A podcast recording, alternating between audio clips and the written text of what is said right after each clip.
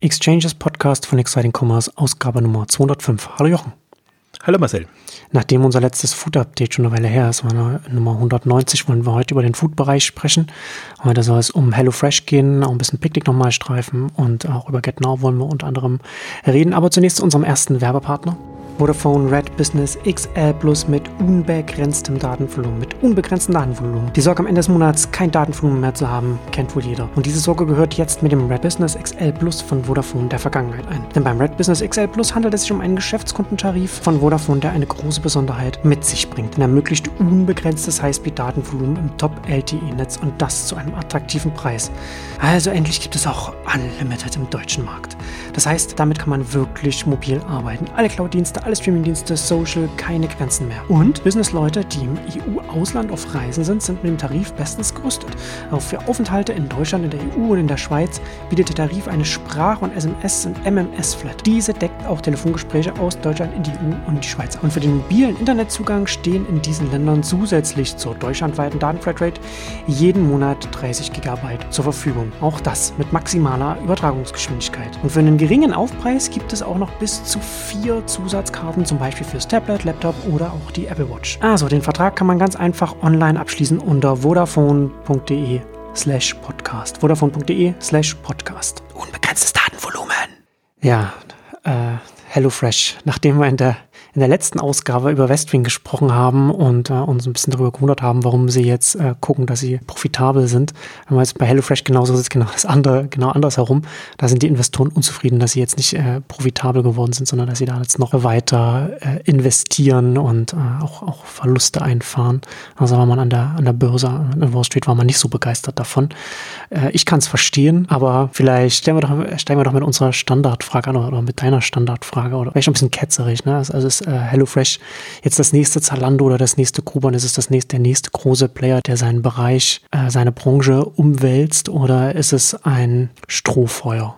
Also wenn man sich mal die rein am Börsen, in der Börsenentwicklung orientiert, dann äh, sieht es noch gut aus. Also die sind zwar jetzt zurückgegangen, so wie du gesagt hast, weil sie jetzt äh, den Break-Even verschoben haben, nach hinten verschoben haben, aber von der Kursentwicklung ist das eher Zalando, also eher noch nach oben und über dem ähm, Börsenkurs zum, also zum dem Kurs zum Börsengang, so muss ich sagen.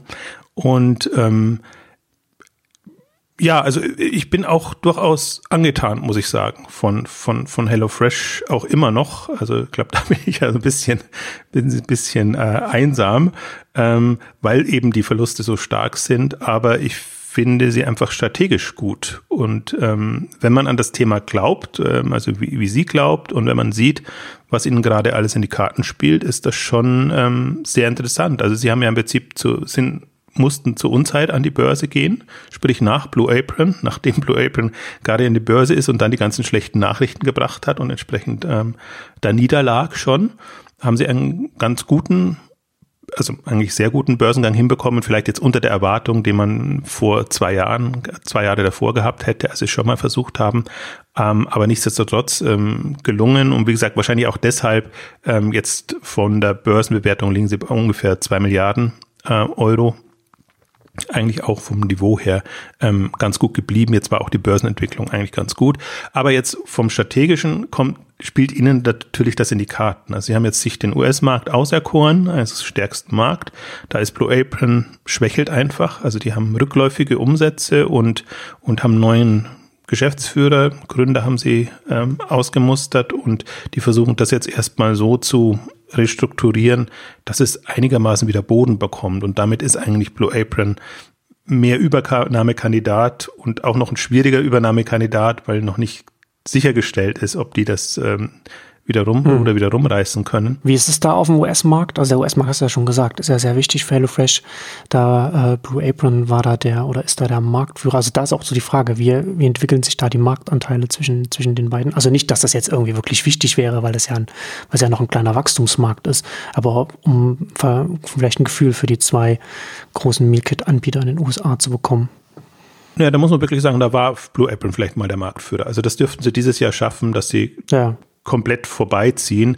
Also wie gesagt, äh, Blue Apron rückläufige Umsätze, ähm, äh, HelloFresh stark steigende Umsätze, auch und gerade auf dem US-Markt. Dann haben sie noch zugekauft mit Green Chef, ähm, wo sie in das eher Premium-Segment eingestiegen sind. Und das war ja das Interessante jetzt auch von beim Strategie-Update im Quartalbereich, dass sie mit Every Blade ähm, noch einen, einen, einen Discount-Angebot, also sagen wir ein Einstiegsangebot ähm, anbieten, so dass sie das komplette Spektrum haben. Das kann man ihnen auch wieder negativ auslegen, dass man sagt, okay, vielleicht ist jetzt das Kundensegment abgegrast, sie können nicht mehr so viele, in Anführungszeichen, Abonnenten oder, oder Dauerkunden gewinnen, dass sie einfach jetzt versuchen, auch, ähm, wie soll ich sagen, weniger äh, äh, äh, also Leute mit weniger Geld äh, entsprechend für das, für das Angebot zu begeistern, ähm, kann man auch so sagen, ich finde es eigentlich eher eher geschickt, weil es ihnen die eigentlich mehr Möglichkeiten eröffnet und ich sehe ja eigentlich immer noch, also viele sehen in, in HelloFresh hauptsächlich das ähm,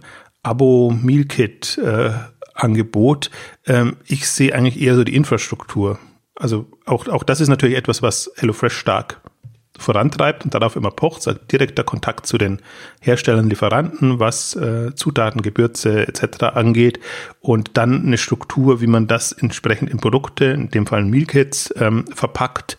Ähm, da haben sie ja auch unheimlich investiert und das ist eben nicht nur ein Versand, ähm, also Shipping-Lager, sondern das ist sie nennen es Produktion, also das ist eine, eine, komplette Produktionsstätte jetzt, wenn man so will. Also die produzieren natürlich in dem Sinne nicht, aber sie stellen die, die Produkte zusammen und, und, und konfigurieren mehr oder weniger smart. Und ich glaube halt, das ist eine, eine Infrastruktur, die sie mächtig ist, weil sie weggeht von dem, was man eigentlich bisher hat. Also im Handel ohnehin nicht, nicht üblich.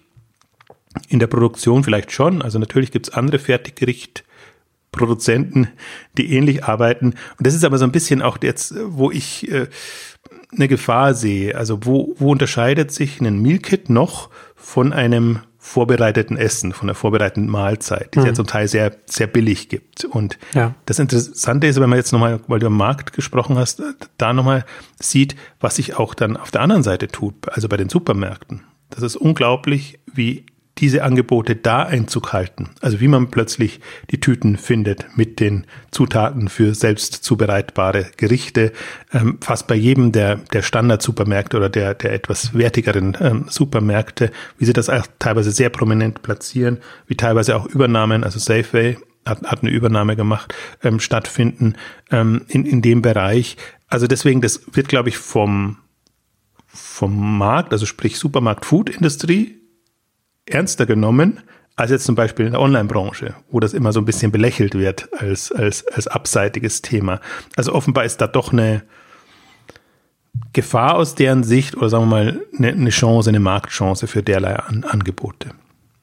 Ja, ja, das gibt ja dann noch dann äh, geht ja in alle Bandbreiten. Also das ist schon interessant, dass die Supermärkte dann auch da reingehen und dass man da dann schon den, den Nutzen da sieht, äh, Lebensmittel auch nochmal anders nochmal zu bündeln und, und bereitzustellen und wie du schon sagst, auch die Gefahr zu sehen. Und was die Bandbreite dessen angeht, ne, also auch nur der Hinweis, so äh, Amazon macht das ja auch in, in, dem, in dem Bereich und die gehen ja dann sehr viel stark noch da mit ihren Meal Kits schon Richtung Fertiggerichte, indem sie da zum Beispiel dann zum Teil schon vorgekocht, vorgekochtes haben, was man dann nur noch aufwärmen, also nur noch zusammenwerfen und aufwärmen muss quasi.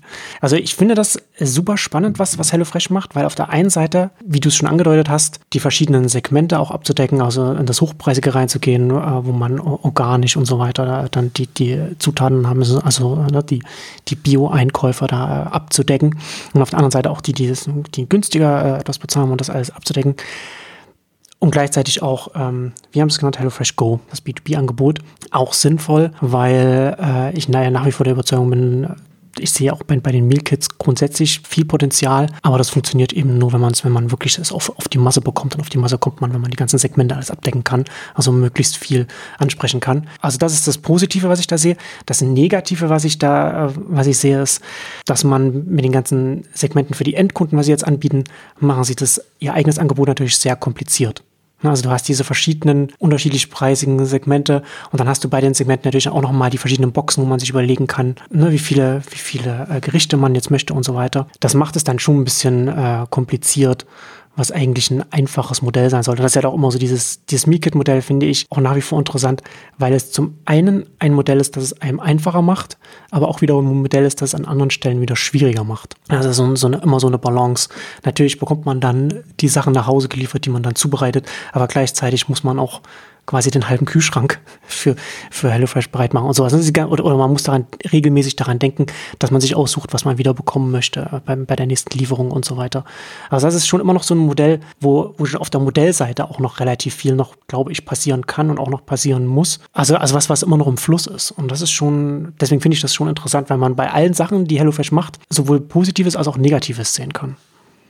Ja, aber das, das, das macht es auch reizvoll. Also, ja. aber deswegen würde ich es noch nicht abschreiben. Nee, nee, auch nicht. Mir also gefällt das überhaupt nicht. genau mhm. gut, weil, weil ich dann weiß, sie, sie testen, experimentieren und ich habe da das Gefühl, dass sie ihren Weg finden. Also, dass sie auch so aufgestellt sind, dass sie eben nicht so auf eine Schiene gehen und das dann komplett durchziehen, sondern dass sie durchaus bewusst sind über die Unwägbarkeiten, die sie haben, sowohl bei der, bei der Kundenbindung als auch bei der, bei der Ausdifferenzierung. Also ich bin bei dir, ja, es wird komplizierter, aber für die Neueinsteiger wird es komplizierter, dass man, dass man sagen kann, wie, wie köder ich jetzt äh, neue Kunden, äh, wie gewinne ich die? Aber ich finde, gerade, also gerade diese Ausdifferenzierung gefällt mir gut, äh, weil es geht ja mehr in die Richtung persönlicher Essensdienst oder, oder, oder Lebensmitteldienst. Und, und dass man, also ich glaube, das ist ja schon was, wo HelloFresh auch hin will, dass, dass man, dass man zum persönlichen Dienst der Wahl wird und dann den eigenen Bedürfnissen gemäß entsprechende äh, Produkte, Gerichte etc. bekommt. Und dann wird's natürlich interessant, ne?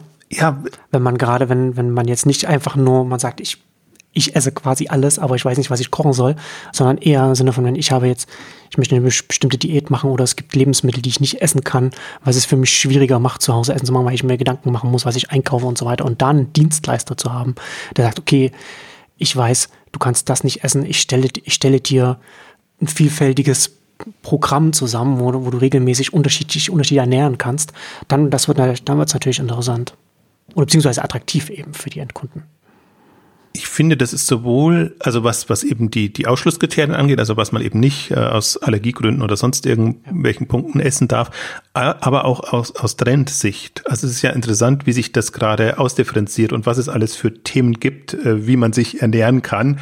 Und ähm, das ist halt, ich glaube, das also wenige sind so gerüstet. Also das ist schon, ich glaube, die ganze Branche ist gerade da am, am Drehen. Und das ist auch so ein bisschen das, was ich mitgenommen habe aus dem Food Track bei, bei der letzten Shop Talk Konferenz. Also dass, dass neben dem Online-Thema einfach auch dieses ganze Ernährungs- und Bewusstseinsthema äh, die Branche sehr stark verändert und insofern haben sie, sind sie von zwei Fronten gerade am, am, am, am Überlegen, um nicht zu sagen rotieren, wie sie das entsprechend abdecken. Weil das Problem ist natürlich schon, im Grunde sind es sehr spitze Zielgruppen oder auch vielleicht sehr städtisch, ähm, metropolenlastige ähm, Themen, was aber nicht heißt, dass es nicht auch jenseits der Metropole äh, Bedarf gibt an diesen Themen. Das können dann bestimmte wieder nicht abdecken, weil das dann einfach zu spezialisiert wäre. Aber so ein nationaler Dienst wie, mhm. wie in HelloFresh kann das ab, ab abdecken. Also ich glaube jetzt, wenn man jetzt vom, vom, vom, vom Thema mal bewusstes Ernähren kommt, wer ist da am, am besten positioniert?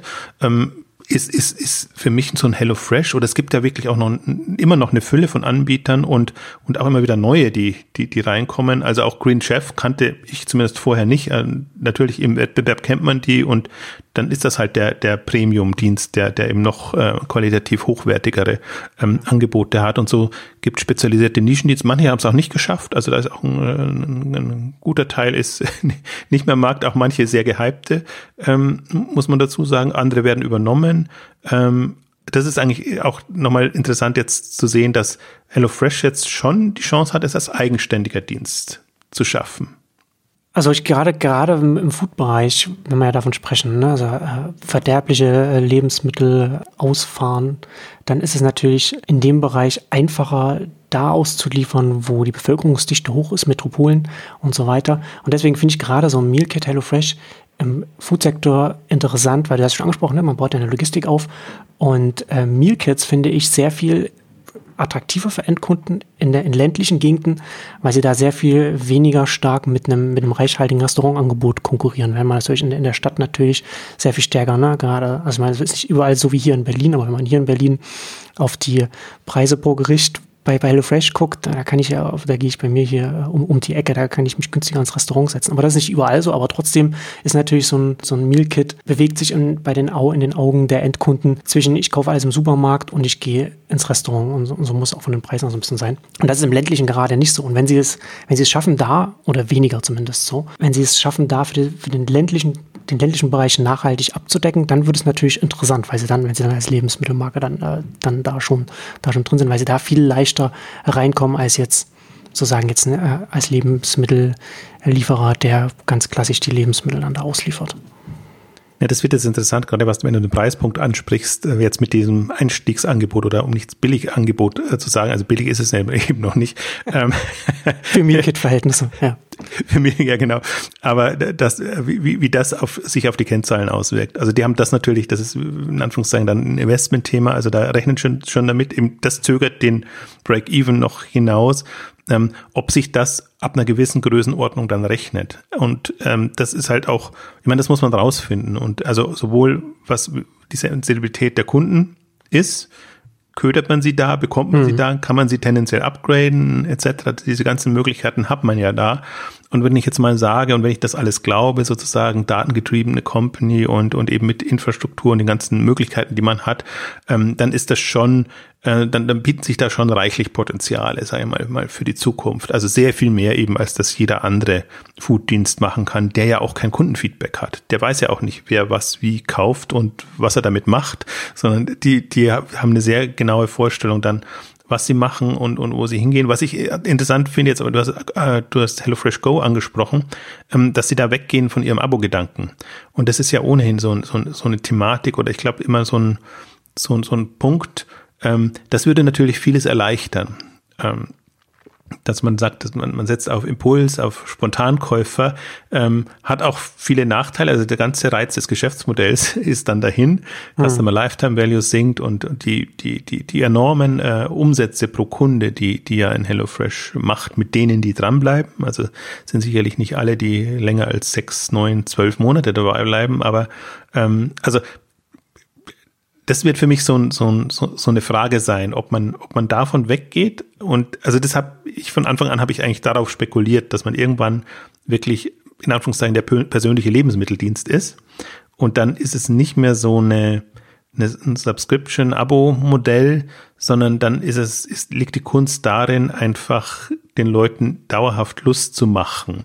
Also im Prinzip auch so ein bisschen wieder rückwirkend jetzt auf, auf Westwing, so wie Westwing einfach die Möglichkeit hat, täglich quasi Mails zu verschicken und Impulse zu setzen.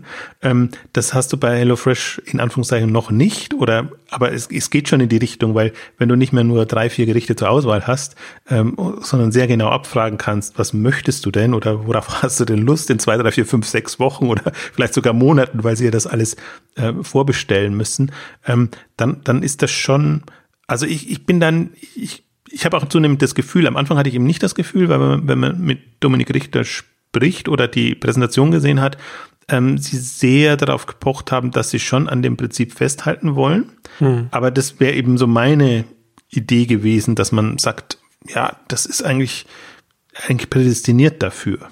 Ähm, aber die ganze Story und alles ist natürlich damit ähm, futsch. Nur wenn ich mir jetzt, also mir geht's bei dem Thema Hello Fresh eigentlich eher, so wie auch Pic, bei Picnic, wie wir, über den wir gleich noch sprechen, sozusagen, wer ist ein Zukunft, wer kann ein starker Player sein, er kann eine wichtige Rolle äh, spielen für den gesamten Markt. Und da geht's eigentlich schon immer darum, wer ist am nächsten am Kunden, wer hat auch gute Argumente. Und du hast das angedeutet auch mit, mit äh, ähm, Foodverschwendung und all diesen Themen. Also das ist halt sehr genau getaktet. Die wissen, welche Gerichte, ähm, Themen sie in der und der Woche an den und den Tagen haben. Die können das entsprechend steuern und, und sicherlich das, was weggeschmissen wird, jetzt erstmal bei der Produktion schon, bei der, bei der Herstellung, ähm, ist, ist sicherlich erheblich weniger als, als also im Supermarkt zum Beispiel, wenn man eben nicht weiß, äh, was, was kommt gerade bei frischen Produkten. Und ähm, wie das beim Kunden aussieht, ist dann nochmal was anderes, ob man wirklich alles so kocht und, und, und verarbeitet, wie es dann vorgesehen hat, das, das ist dann nochmal ein anderes Thema, aber dieses, dieses Grundargument, dass man sagt, man kann tatsächlich Frische haben, relativ zeitnah. Also die, die, die Abläufe sind sehr viel enger getaktet als bei anderen ähm, Anbietern und man kann das in, in der Planbarkeit, in der Berechenbarkeit machen, wie das eben jemand anders nicht hinbekommt. Und dann ist es für mich einfach ein Konfigurationsmodell. Man möchte jetzt nicht Mass Customization nennen, weil es ist ein bisschen, bisschen irreführend, aber im Prinzip diese ganzen Herausforderungen oder auch Schönheiten, die ein Mass Customization Modell hat, ähm, ist sozusagen in dieser Kombination abgebildet. Deswegen jetzt auf einer abstrakten Ebene finde ich natürlich alles sehr reizvoll. Also das ist aber eher so eine, eine verkopfte, wie entwickle ich Geschäftsmodelle, Strukturen, Infrastrukturen, diese ganzen Themen. Das ist, finde ich, also HelloFresh ist da mit das spannendste Beispiel, was, was, was man da so machen kann, weil das hat man, ist auch kein, eben weil es kein klassisches Handelsmodell ist, aber selbst bei der, bei dem Hersteller, was ja auch jetzt so ein Trendthema ist, dass man so auf diese ganzen ähm, ähm, Brands ähm, guckt, vertikalen Brands und äh, auch da, ich meine, nimm mal jetzt mal mein Müsli raus, die so eine, so eine, so eine Zwischenrolle äh, übernehmen, weil was eben an dem Produkt liegt. Ähm, aber das ist halt auch Mischen. und, und, und hier ist es wirklich Zusammenstellen, Mischung aus Kreativität und, und ähm, also das, wenn ich jetzt mal das, wenn ich jetzt mal HelloFresh tatsächlich als, also Tech Player ist das falsche Wort, aber sagen wir mal als, als Player mit einem ausgefeilten Geschäftsmodell nehme, ähm, dann ist das schon, also das ist schon jenseits von allem, was man sonst so hat. Ähm, das sagt noch nichts über den, über den Erfolg aus oder ob das, das einen Markt findet. Aber ich finde allein diese Struktur ist schon so, so viel wert und die kann man für so viel verwenden irgendwann, ähm, dass das, also, dass, dass sie da gefühlt über schon, über bestimmte Berge sind sie schon drüber. Und ich glaube auch, das ist, da sind sie weiter als so manche andere. Also Blue Apron, das war ja das, das, das Absurde. Sie sind an die Börse und dann haben sie plötzlich, äh, sind sie umgezogen in ein anderes Lager und dann ist irgendwie alles kollabiert, weil der Umzug hat nicht geklappt und das Geschäft hat nicht geklappt und dann kannst du natürlich nichts weiterentwickeln. Ja. Und und genau in dem, genau zu dem Zeitpunkt, an dem sie dann schon an der Börse sind und dann sich öffentlich dann eben auch rechtfertigen müssen für Zahlen, die sie dann zeigen. Also es ist alles sehr, sehr ungünstig gelaufen mit vielen Fehlern beim Unternehmen. Da machst du dich dann eher lächerlich und ähm, in dem Fall war es ja ohnehin so. Also das war ja der Grund, warum ein HelloFresh auch in die USA ist, da sie relativ früh dran waren. Es ist ja ein europäisches Thema, also aus Schweden kommend und ähm, eher da äh, adaptiert, ist das schönere Wort, nicht, um nicht kopiert zu sagen. Ja. Ähm, und, und dann erst ähm, relativ zeitgleich, glaube ich, USA, Blue Apron und Co. und, und, und, und, Deutschland HelloFresh. Deswegen konnten sie auch noch mit sehr viel Gas quasi in den US-Markt reingehen, mit einem paar Jahren hinterher, aber ähm, schon mit einer also mit, mit, mit einer Dynamik, ähm, so dass das auch nochmal ein spannendes Thema ist. Interessanterweise, wenn man es mal in US-Medien verfolgt, auch in den ganzen Tech-Medien, die ja auch inzwischen die ganzen Börsennotierten verfolgen, ähm, da fällt HelloFresh immer immer raus. Obwohl sie sitzen in New York, also man könnte das fast jetzt schon auch als Hauptsitz sagen. Mhm. Ähm, Berlin ist, ist vielleicht Tech und sind andere Themen oder so, ähm, aber auch der, der europäische Markt und der, der, der Anteil des US-Markts, sie mussten ja auch umstellen. Also sie haben jetzt äh, quasi USA, früher hatten war USA im Teil des internationalen Geschäfts, jetzt ist USA da und der Rest ist quasi international und ein, ein starker Teil dann eben ähm, natürlich schon der deutschsprachige Markt. Also sind im Grunde jetzt ein, ein US-Player, der da mitspielt und der sich da schlagen muss, was auch nochmal eine interessante Erfahrung ist, jetzt auch aus HelloFresh und im erweiterten Sinne Rocket-Kontext. Äh, äh, ja, also äh, als fleißiger Podcast-Hörer kann ich sagen, dass äh, HelloFresh zumindest äh, auch Blue Apron bei der Podcast-Werbung in den US-Blogs, äh, in den Podcasts abgelöst hat.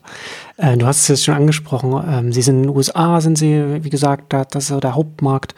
Hier Deutschland natürlich auch. In welchen Märkten sind sie jetzt noch aktiv? Also sie, immer Holland ist so ihr, ihr, ihr Vorz, also Australien, witzigerweise, da ist ja jetzt auch, ach, jetzt fällt mir der Name gerade nicht ein, das zweite Rocket äh, äh, Meal Kit Unternehmen äh, so pseudomäßig an die Börse gegangen.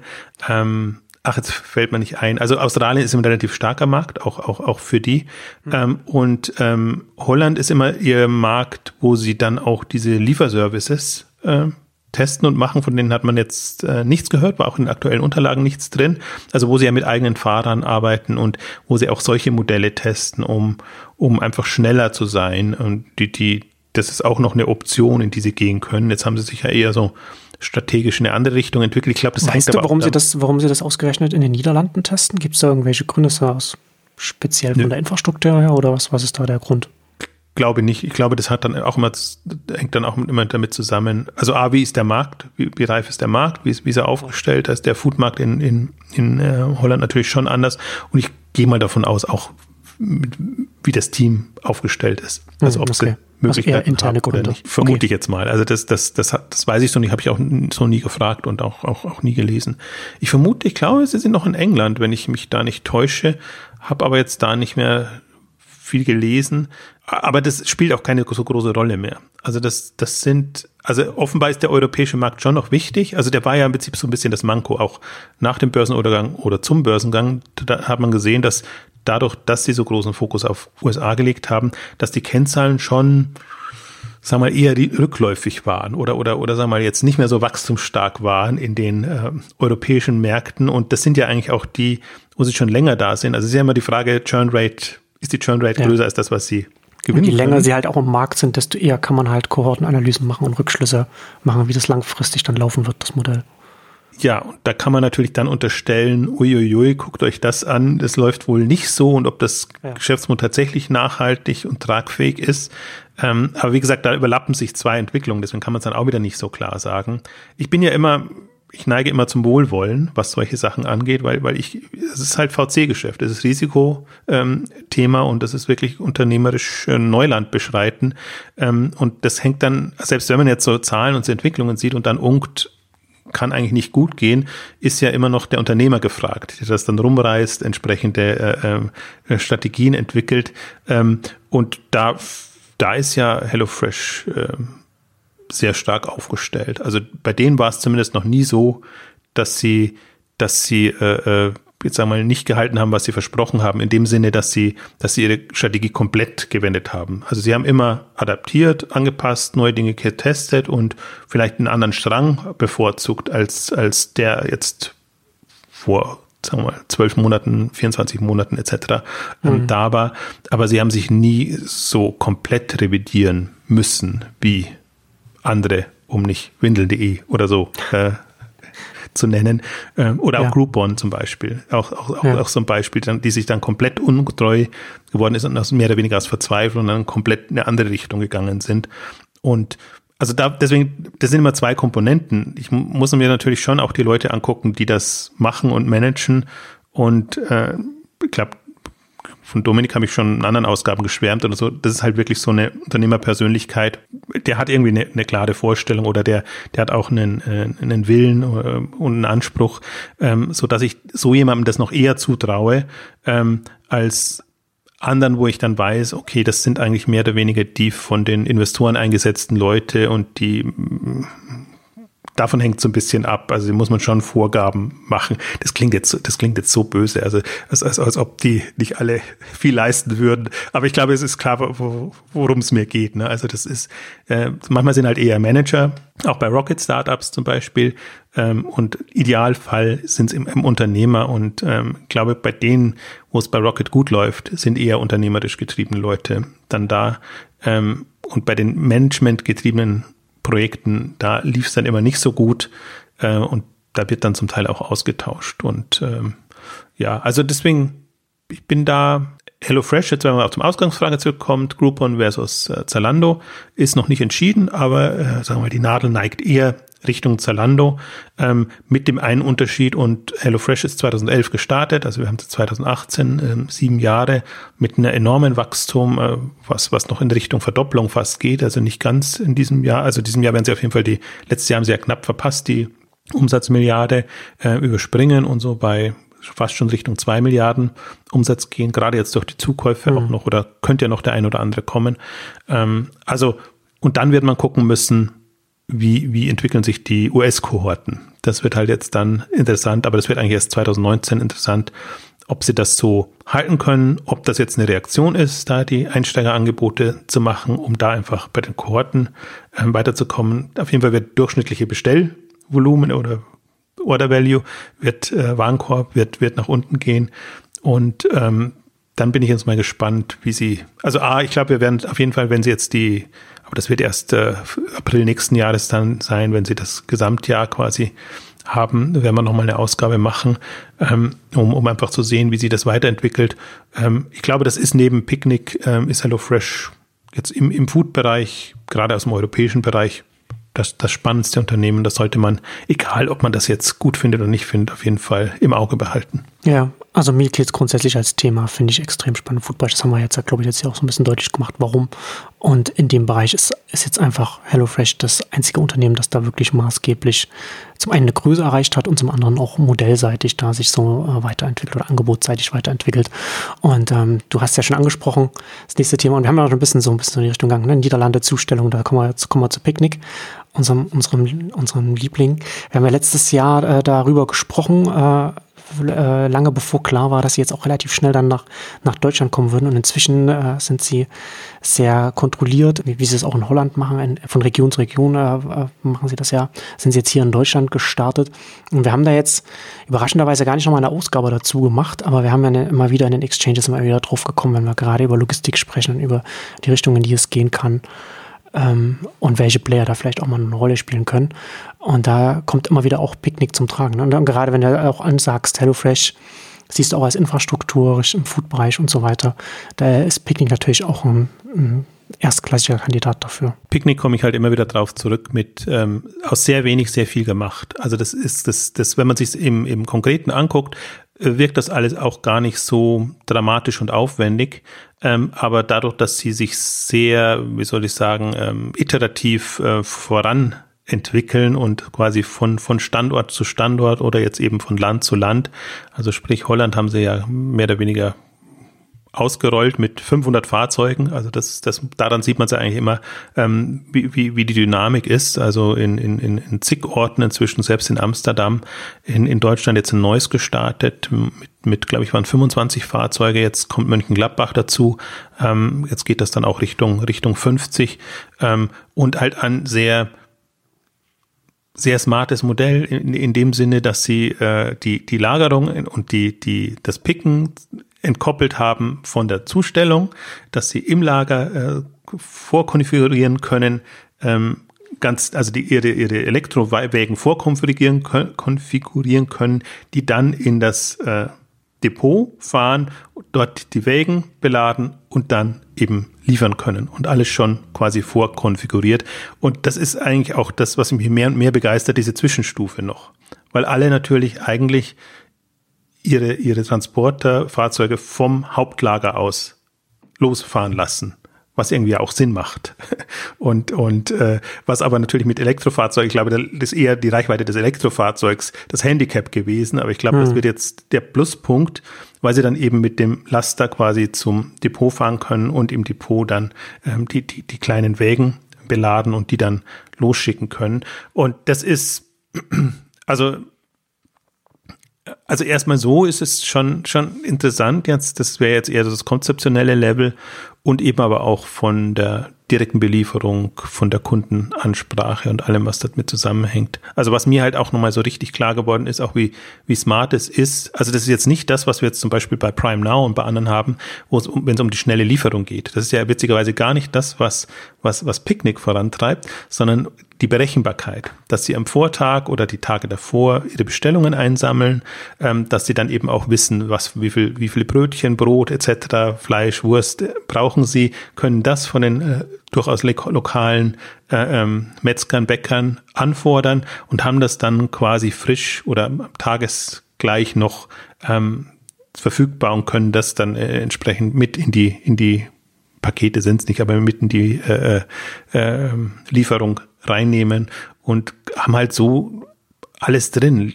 Frische Versprechen plus Berechenbarkeit schon im Sinne, dass man eben das Zeitfenster weiß und vor allen Dingen durch diese Regelmäßigkeit ähm, eine sehr starke Kundennähe ich glaube, das ist eigentlich das, was es am Ende ausmacht. Also was man im Regionalen auch sieht, was man dann immer abtun kann, ja sagen, okay, ja, die sind halt jetzt ein neues, meine Güte.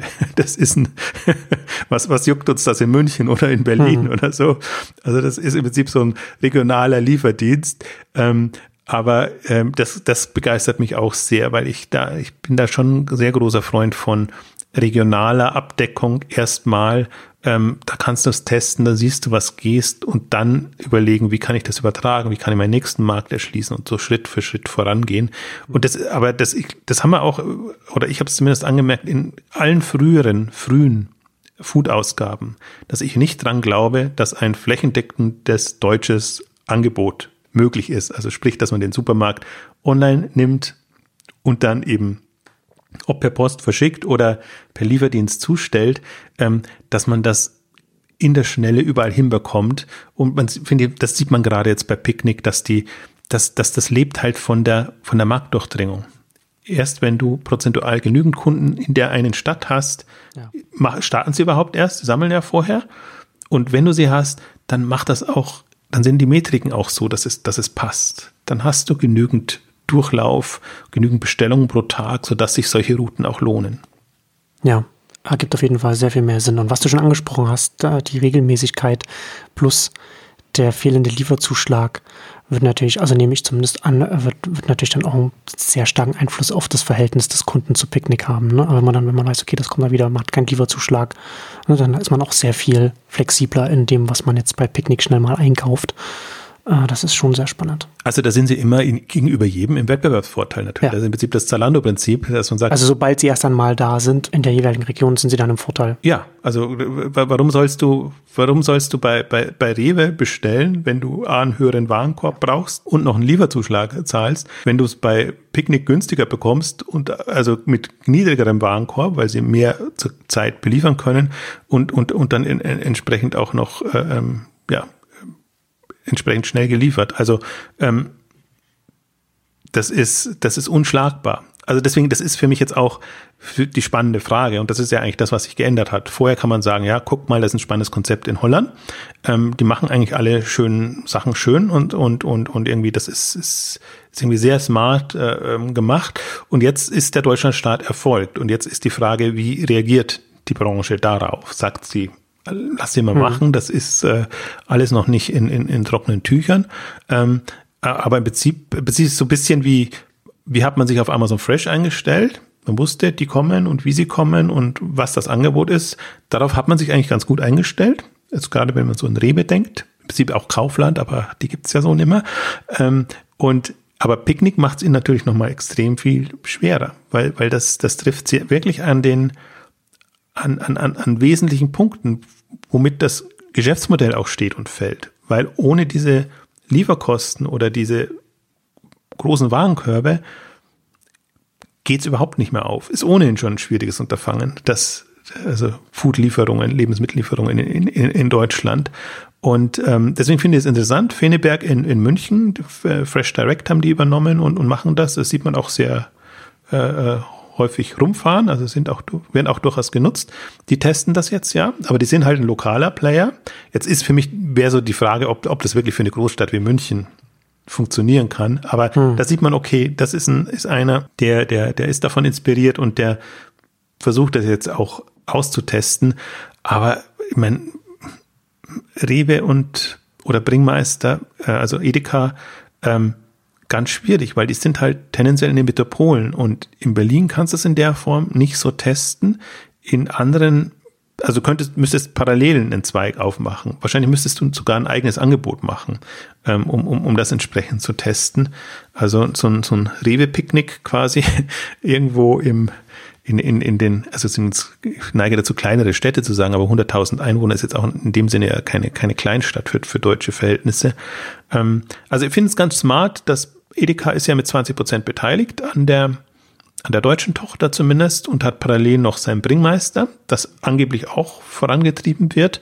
Ähm, also das wird eine interessante Frage, wo man dann tendenziell hingeht. Also schon mal smart überhaupt, dass, dass äh, Edeka den Markt zumacht. Also sprich, dass das Rewe nicht ähm, zum Zug kommt. Ich habe mich so ein bisschen gewundert, dass, ähm, aber das liegt wahrscheinlich jetzt daran, dass sie auch einen, einen Partner brauchten, um, um ein Lager zu haben, dass das Tengelmann da nicht eingestiegen ist. Die wären eigentlich jetzt als, als unbedarfterer Teilnehmer prädestiniert gewesen. Ähm, so jetzt ist Edeka an Bord und damit ist so ein bisschen der Weg vorgezeichnet. Also bin, bin, bin sehr gespannt, wie, ob und wie der Markt da jetzt reagiert. Ich in meiner Beobachtung oder Wahrnehmung beurteile natürlich jetzt alles in der, in der Kombination, ähm, was teilweise auch unfair ist, weil so schnell kann man nicht reagieren. Aber ich fände es, wie soll ich sagen, äh, also äh, das wäre bitter, wenn, wenn man das nicht wahrnehmen würde und ernst nehmen würde und in irgendeiner Form eine strategische Antwort finden würde. Ähm, also das ist, ist ohnehin gerade eine, eine, schwierige Marktlage. Also wir haben es ja, glaube ich, auch gesagt, schon in der, in der, in der Food-Ausgabe, ähm, dass, dass eigentlich jetzt gerade der, da war Picknick noch nicht in Deutschland, ähm, eigentlich das Thema eher so am absteigenden Ast ist, weil alle so gefrustet sind, dann äh, Kaufland, Lidl äh, fahren zurück. Aus, aus Rewe, die Signale sind ja auch eher so, ähm, jetzt nicht super Gas geben, sondern eher gucken, dass wir das mal in die, in die richtige Form bringen.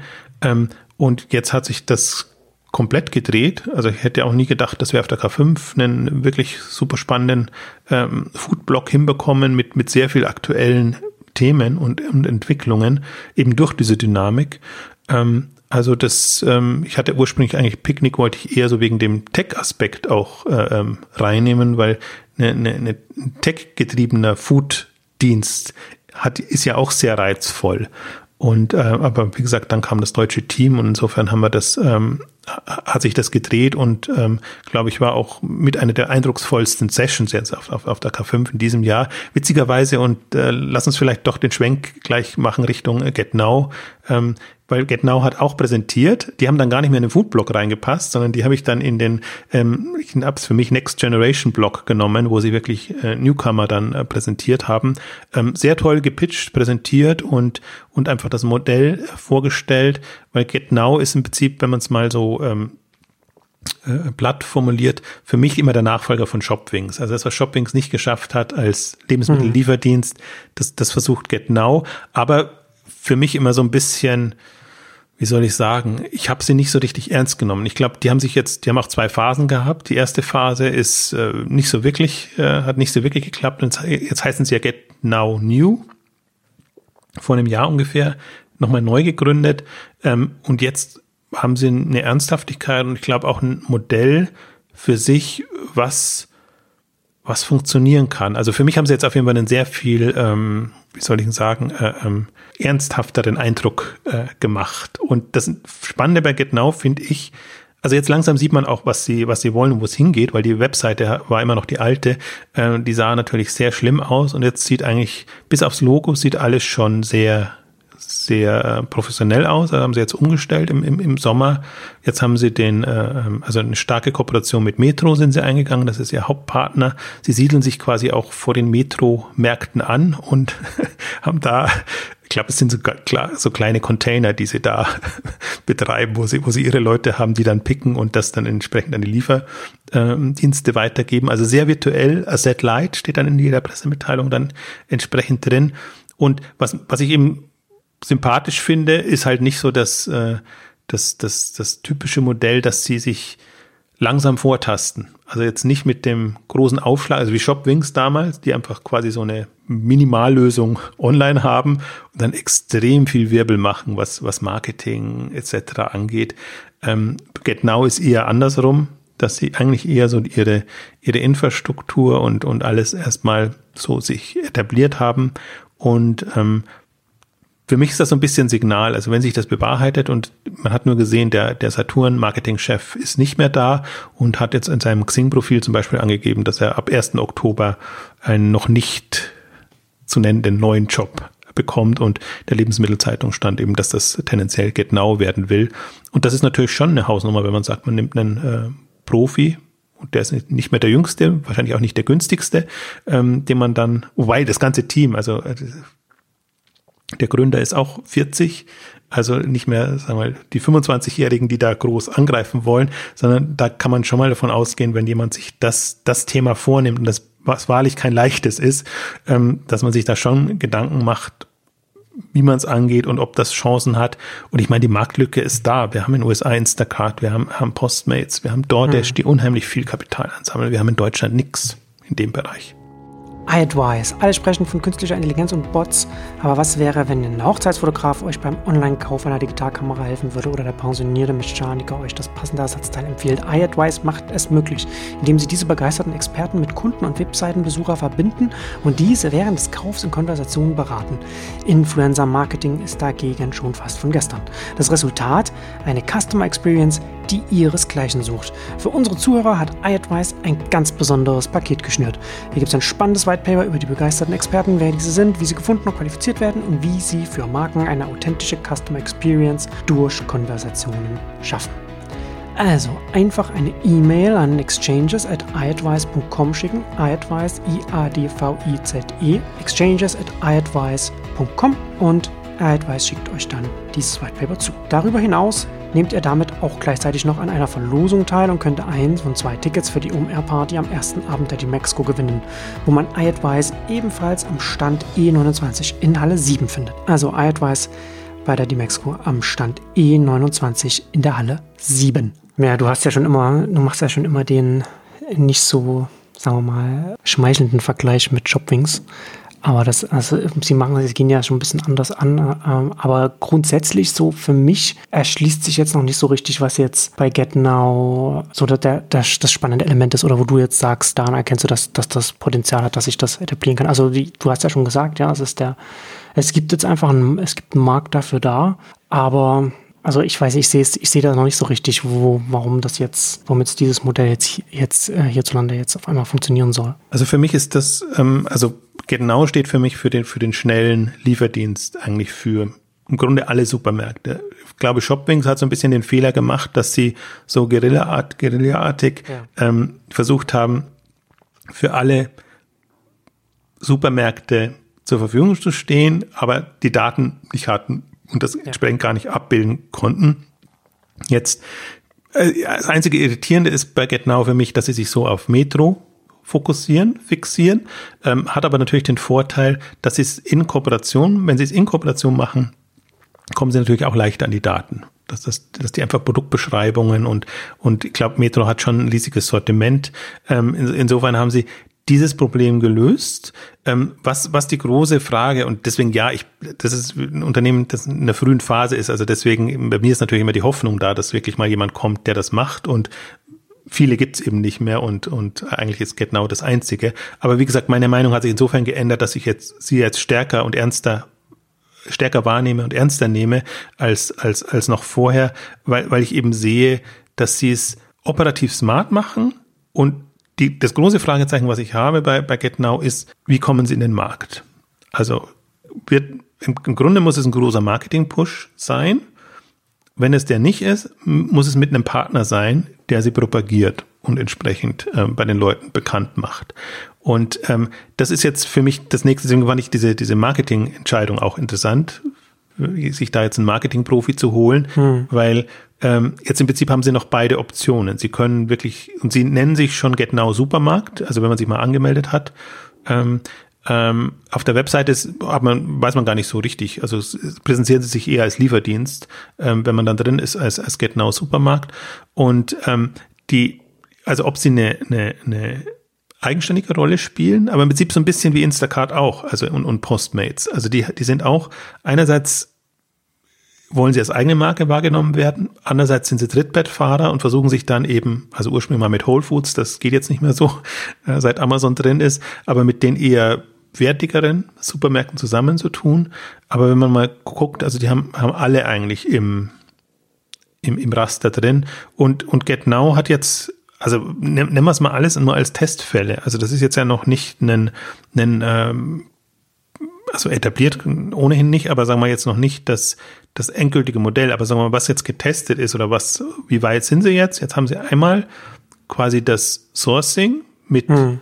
dem Picking im Metromarkt in Kombination mit den Lieferdiensten. Also sie müssen nicht unbedingt einen eigenen haben, sondern sie sehen es eigentlich eher so, dass, dass sie da vermitteln, dass sie sagen, da schick mal deinen Boten, wir haben für dich das Lebensmittelpaket oder das Lebensmittel, den Warenkorb quasi vorbereitet. So, so ist das Modell. Und außerdem, und das hat mich ganz irritiert, haben sie plötzlich so ein, so ein, äh, weiß gar nicht, wie sie es genau nennen, aber so eine Quartierslösung, also eigentlich eine, eine Paketbox für ein Viertel in München ähm, schon mal etabliert. Und das ist natürlich dann eine andere Variante, dass man mhm. sagt, okay, statt einen Supermarkt da aufzumachen, stelle ich da quasi mein, meine Paketbox kann man sich immer nennen. Und ich habe jetzt leider den Begriff jetzt gerade nicht, nicht präsent, wie, wie, wie, wie der heißt. Also ich stelle den, den, den Automaten dahin, gekühlt, kühlbar, und dort können sich die Leute das dann entsprechend abholen. Also dann hat man nochmal eine andere Möglichkeit. Und das finde ich eigentlich das Spannende an GetNow, dass man eine andere Infrastruktur denken und aufbauen kann als bestehende Player. Das Ding steht auch nicht vor einem Supermarkt, sondern das steht irgendwo da, mitten da. also hat auch gar nichts drumherum. Ähm, und ob das jetzt die ultimative Lösung ist, weiß ich nicht, aber das ist, hätte ich jetzt von dem Get Now zum Beispiel nicht erwartet. Hm. Und das sind für mich alles so Potenziale, die ich einfach sehe. Und das hat alles, ist alles eine Kapitalfrage und, und eine, eine Frage, bekommt man das dann auch in den Markt? Aber ich möchte ja erstmal sehen, dass es, also es gibt ja auch, ich möchte jetzt keine Namen nennen, aber es gibt ja auch einige naive Konzepte jetzt wieder und Beispiele, wo ich mir denke, es kann doch nicht euer Ernst sein, dass ihr das macht und das wird so nie und nimmer funktionieren und ähm, bekommen viel Presse und, und wird alles berichtet und so. Und ich denke mir immer, das ist einfach, das ist nicht smart genug gemacht. Also wenn man eben weiß, wie, wie eng der Markt ist, also sprich, wie gering die Margen sind oder die Provisionen, je nachdem, wie, wie, wie man das Modell fährt. Und dann sehe ich halt ein Get Now jetzt in der zweiten Version. In der ersten habe ich mir Ähnliches gedacht. Also da, da wusste ich nicht, also wie, wie wollt ihr, also die sind, glaube ich, war sogar ein Parallelstart noch zu Shoppingszeiten. Und waren sie halt sehr klein und mickrig, auch wie sich, wie sich das dargestellt hat. Ähm, und so habe ich auch so ein bisschen mein, mein Vorurteil dagegenüber gedacht, ah, siehst du, gut, immerhin gibt's noch einen, aber habe das nicht so wirklich so für mich wahrgenommen. Und wahrgenommen habe ich es eigentlich jetzt erst, also eigentlich wirklich erst, seit sie, also es war eine Art von Finanzierung, es war, war so eine Mischung aus, ähm, wir, wir nehmen ein bisschen Geld rein, wir nehmen aber auch Partner rein, die uns Leistungen geben, in dem Fall StoreLogics Common Solutions, die eben eine, eine Logistiklösung haben, mit dem man relativ leicht aus Lagern picken kann ähm, und, und das tracken kann ähm, und ähm, die haben eigentlich bis jetzt immer nur für, für wirkliche Händler gearbeitet. Oder so habe ich sie wahrgenommen, dass die wirklich inner, also für einen Händler im Lager die Probleme lösen. Das ist jetzt so ein bisschen quasi außerhalb, dass man quasi ins, ins Metro-Sortiment rein kann und da, und da pickt, aber jetzt eigentlich nicht ja zu Metro gehört, geschweige denn das das, das Lager dort betreibt. Ähm, also das, deswegen ist es, dachte ich auch im ersten Moment, ach, das, am Ende wird das jetzt nur ein Showcase für eben StoreLogics und Spryker ist als, als, als, als Tech-Thema da noch mit drinnen und war da durchaus ein, also es war eine andere Skepsis, die ich hatte, aber ähm, auch interessanterweise mit und nach der K5 hat sich das bei mir gegeben, weil dann lernst du auch erstmal kennen, wer steckt dahinter, wie ist das? Ähm, was ist quasi die PR-Seite und wie wird das dann umgesetzt? Und ich habe jetzt eben nicht das Gefühl, dass jetzt zum Beispiel GetNow StoreLogics Vertrieb macht. In dem Sinne, dass sie ganz klare Vorstellungen haben, wie soll das Modell aussehen, dass sie versuchen, ein gestandenes Management da aufzubauen. Und das ist ja meine Erwartung. Darauf spekuliere ich stark, dass jetzt, man sieht die Dynamiken in den anderen Märkten, man sieht speziell die Entwicklung in den USA.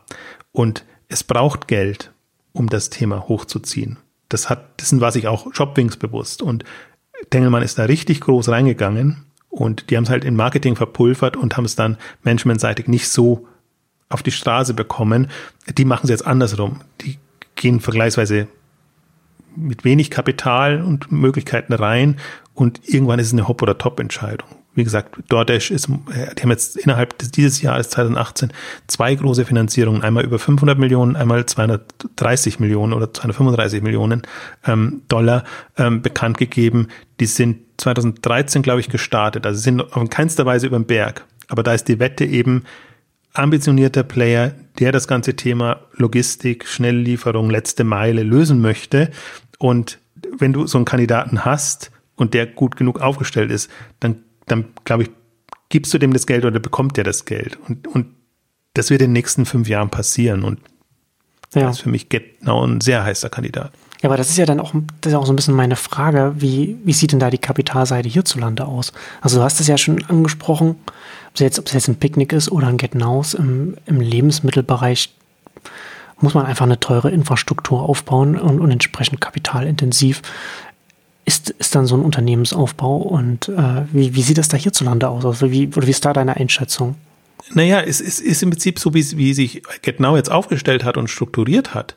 Ähm, also ist es schon vergleichbar mit den Instacards und allen. Hm. Ähm, und ich würde es halt eher ein bisschen vergleichen mit den Delivery Heroes, Lieferandos und, und den Diensten, die die zum Beispiel auch ein Kandidat wären, da einzusteigen und, und, und sich des, dessen Themas an. Stimmt. Ja. Das Ganze, das ist natürlich lukrativer jetzt im, im, im, Restaurant-Gastro-Bereich, weil, weil man da eben seine 20 Prozent verlangen kann oder könnte.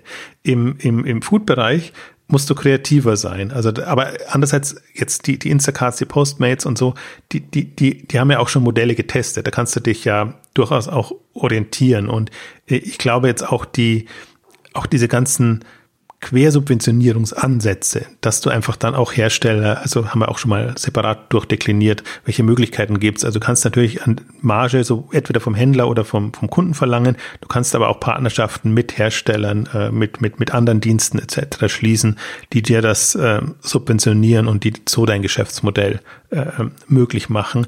Ähm, aber auch das musst du erstmal alles, also die, die Basisinfrastruktur muss erstmal stehen oder muss dir klar sein, was funktioniert in welcher Form. Das, das, ich finde, das Horror-Thema bei Get Now ist die Koordination.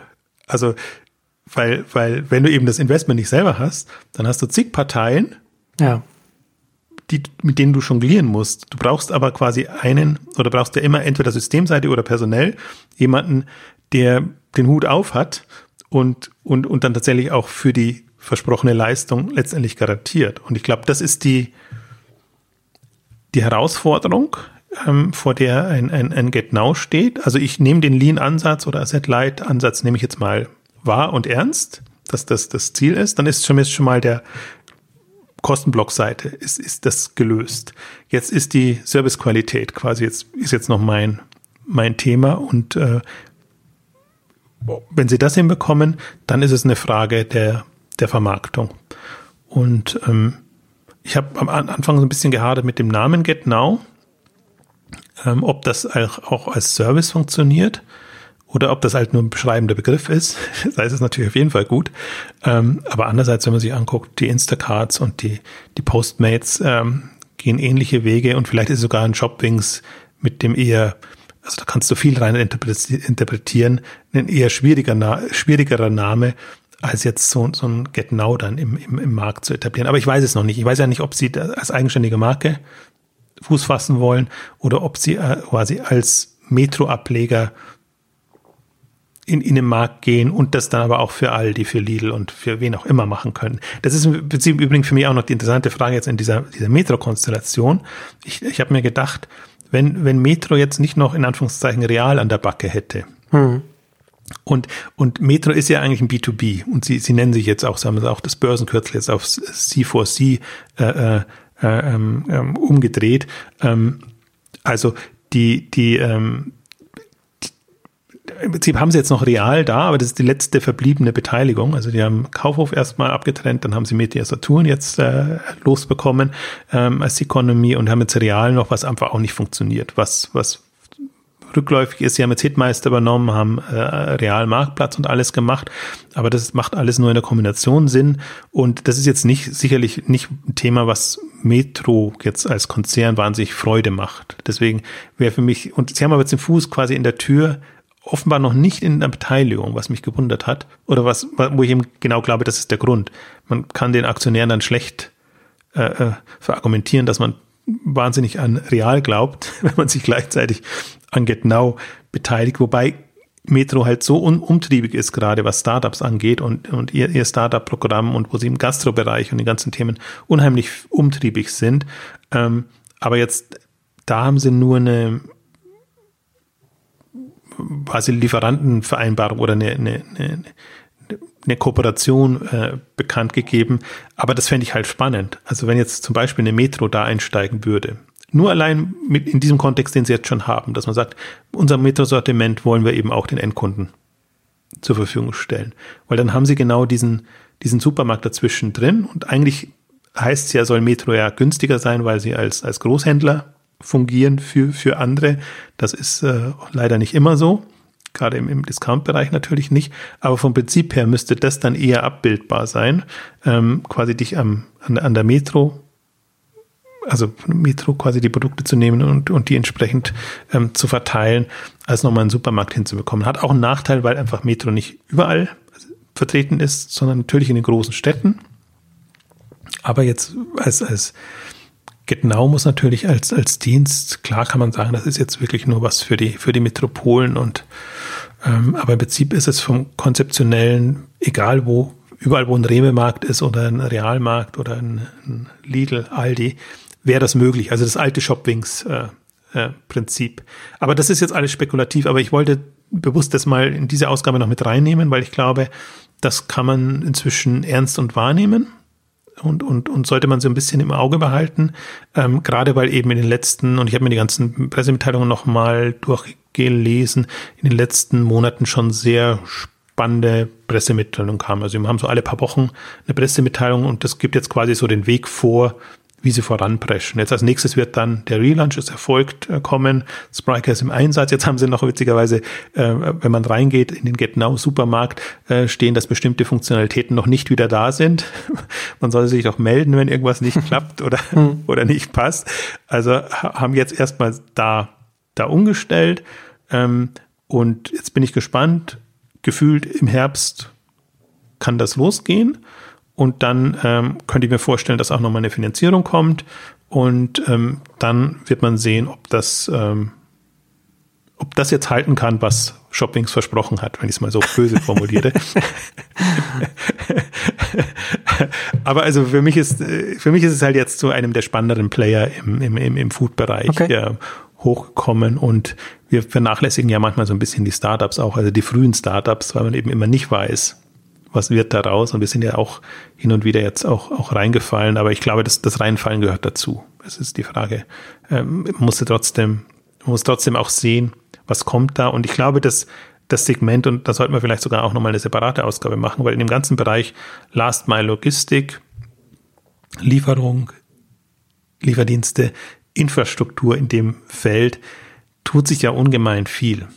Und da die Lieferdienste jetzt alle, also Lieferdienste, Schrägstrich Paketdienste, alle einfach in die Engpässe reinkommen, ähm, glaube ich, dass zwei, also eine von zwei Dingen muss irgendwie passieren. Oder auch nicht. Und dann gehört es Amazon. Also entweder es kommen neue Player, die bekommen entsprechend Geld und die etablieren Alternativen, oder bestehende Player übernehmen Dienste, die da sind und die eben Plattformpotenzial haben so, dass es einfach, dass sich der Markt dadurch nochmal dreht. Ich sehe das weder bei DHL noch bei Hermes momentan. Ich sehe auch nicht, dass da irgendwie ein, ein Verständnis überhaupt für diese Thematik da ist. Haben wir ja die Amazon Logistik auf dem Vormarsch Ausgabe gemacht. Ähm, aber aus der Not passiert ja manchmal was. Also wenn die Verzweiflung groß genug ist, das ist dann immer noch kein guter, guter Weg. Ähm, aber da, darauf spekuliere ich so ein bisschen. Also wenn wir jetzt bis 2020, auf jeden Fall bis 2025 blicken, dass sich in diesem Feld was tut und dass sich der, der Markt da nochmal dreht und selbst wenn diese ganzen Themen schwierig sind, in Deutschland, wir haben es auch, auch das, also immer wieder gesagt, die, der Engpass ist jetzt nicht, glaube ich, nicht, sind nicht die Kunden. Bei den Kunden ist der Bereitschaft da. Der Engpass sind die bestehenden Player und neue Player, die eben nicht so kapitalstark sind, um wirklich entsprechende Dienste in den Markt zu bekommen. Und das ist auch ja das Fatale gerade oder das ist die Situation gerade. Ähm, und, und witzigerweise aber auch in der, der Marktwahrnehmung wird ja dann immer nur auf die Prozentzahlen und auf die Wachstumsraten geguckt, aber nicht auf das entgangene Potenzial. Und ich glaube, das ist gerade in dem Bereich erheblich höher, als ja. das die ganzen Daten momentan hergeben. Ja. Und finde, so abschließend kann man ja auch nochmal darauf hinweisen, dass äh, der Lebensmittelsektor ja jetzt gerade deswegen auch spannend wird, weil wir viele verschiedene Modelle sehen. Gerade jetzt in der Ausgabe haben wir jetzt über, über drei Unternehmen gesprochen, die sehr unterschiedliche Ansätze in, in dem Bereich fahren, um da nochmal noch mal auf die Bandbreite nochmal hinzuweisen. Auch heute Dank an unsere Werbepartner Vodafone mit Red Business XL Plus und iAdvice. Und damit kommen wir zum Ende unseres großen Food Updates. Vielen Dank fürs Zuhören und bis zum nächsten Mal. Tschüss. Tschüss.